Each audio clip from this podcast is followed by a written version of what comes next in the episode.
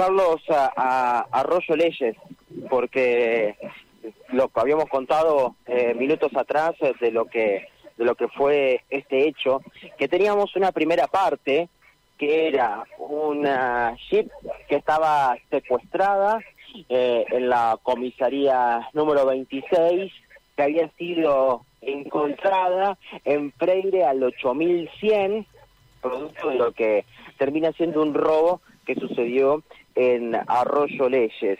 Eh, esa camioneta que fue encontrada en la madrugada eh, dio como saldo también una persona detenida. Nosotros nos acercamos a Arroyo Leyes de calles 10 y 15. Estamos aproximadamente a unos 700 metros hacia el este de la ruta provincial número 1, en donde aquí se encuentra el domicilio donde se ha dado este hecho. Muy fuerte en lo que ha pasado. Doce y media de la noche sucedió este hecho en el cual las cámaras de seguridad que tiene este domicilio pudieron captar cómo delincuentes ingresaron, saltearon un tapial, ingresaron por la parte trasera del domicilio y posteriormente pudieron ingresar al domicilio.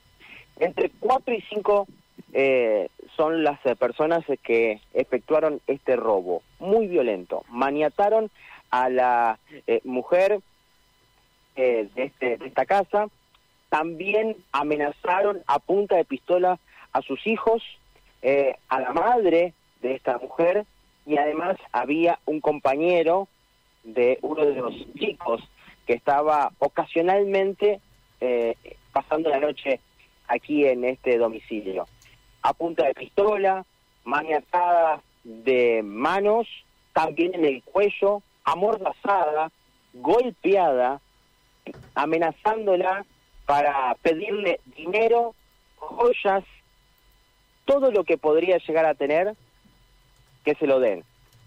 Finalmente pueden llevarse dinero y se llevan esta ship que fue encontrada en Pompeya.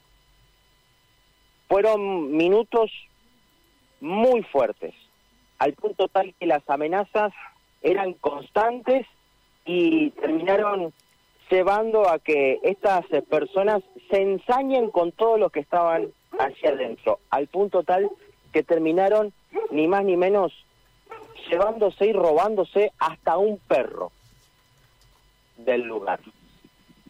Esto, reitero, fue alrededor de las doce y media de la noche por un buen rato y ahora se van a realizar las denuncias correspondientes en la comisaría número 26 de aquí de Arroyo Leyes.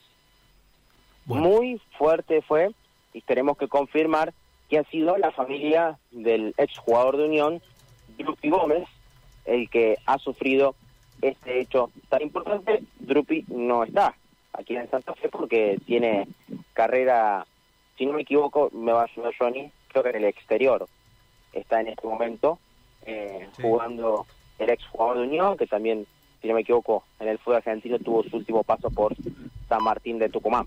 Sí, estaba en Bolivia, Mauro, últimamente, no sé si sigue todavía ahí en Independiente Petrolero.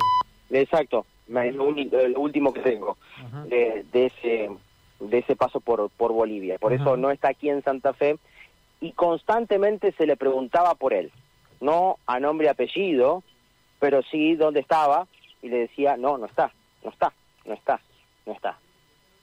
Cobarde agresión, ¿no? Contra mujeres, realmente. Bueno, ojalá la justicia pueda cuanto antes eh, llevar adelante acciones que esclarezcan esto, ¿no? Es muy, muy lamentable, un episodio muy, muy grave. ¿Cuál es el estado de las de las señoras y de los y de las personas maniatadas? Bueno, están eh, con, eh, en este caso se le muestra algún que otro moretón, alguna lastimadura, son heridas superficiales nada más.